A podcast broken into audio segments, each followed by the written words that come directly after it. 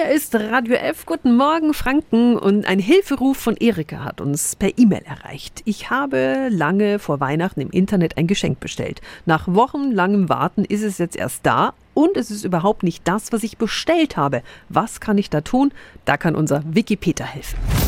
Radio F. Jetzt Tipps für ganz Franken. Hier ist unser Wiki Peter. Ja, die Mail klingt sehr nach einem Shop, der Fake-Ware verschickt. Die Internetseite ist zwar auf Deutsch, sieht seriös aus, die Betrüger hocken aber meist in Asien und wollen nur an unser Geld. Ein Problem, das meine Schwester Tatjana Halm von der Verbraucherzentrale Bayern nur allzu gut kennt, weil sich diese Beschwerden häufen. Guten Morgen. Guten Morgen, Bruderherz. Lohnt sich überhaupt das Zurückschicken von solcher Ware? Letztendlich ist es so, dass man zwar widerrufen könnte, man kann sich ja lösen vom Vertrag, aber die Anforderungen so hoch sind, überhaupt einen Widerruf zu erklären, weil es keine Adresse gibt.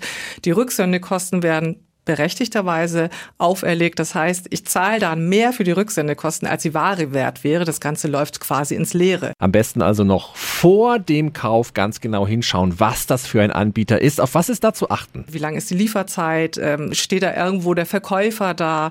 Wird dann im Impressum vielleicht nochmal darauf hingewiesen? Und vor allen Dingen auch bei Markenwaren der Preis. Ähm, der kann auch ausschlaggebend sein, wenn irgendwas zu billig ist, dann ist es meistens auch nicht die echte Ware, dann sollte man von dem Schnäppchen einfach absehen, weil am Schluss kriegt man Schrott für viel Geld. Vielen Dank an Tatjana Halm von der Verbraucherzentrale Bayern. Alle Infos bekommen Sie auch nochmal auf radiof.de.